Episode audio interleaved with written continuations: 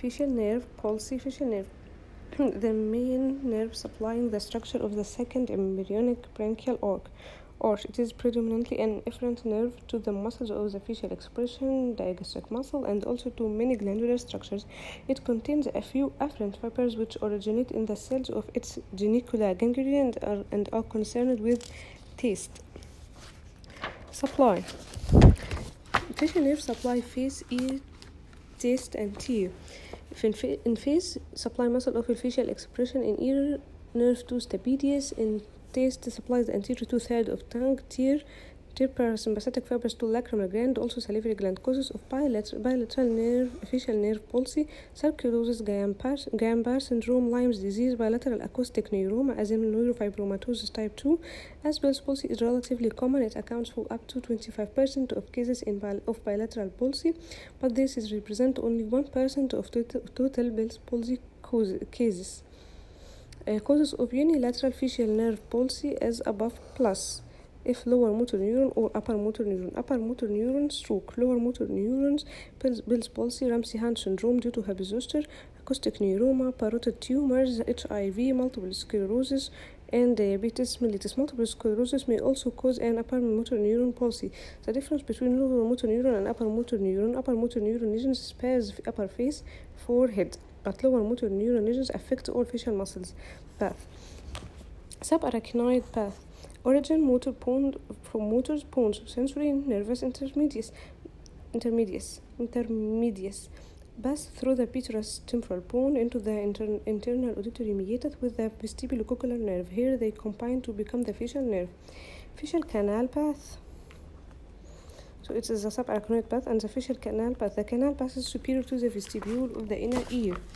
As a, at the medical as at, at the medial aspect of the middle ear, it becomes wider and contains the geniculate ganglion, then three branches: the greater petrosal nerve, nerve to stapedius, and the chorda tympani. Styloid foramen passes through the styloid foramen, tympanic cavity anterior, and mastoid antrum posteriorly, posterior auricular nerve, and branch to posterior belly of digastric and styloid muscle. Thanks. Bell's palsy. Bell's palsy may be defined as an acute unilateral idiopathic facial nerve paralysis. The etiology is unknown, although the role of herpes simplex virus has been investigated previously. The peak incidence is 20 to 40 years, and the condition is more common in pregnant women. Features lower motor neuron facial nerve palsy, so forehead is affected. Uh, as upper motor neuron lesion spare upper spare upper face. Patients may also notice post-auricular pain, may precede paralysis, and also may have altered taste, dry eyes, and hyperacusis. Management in the past, a variety of treatment options have been proposed, including no treatment or prednisolone only, and a combination of acyclovir and prednisolone.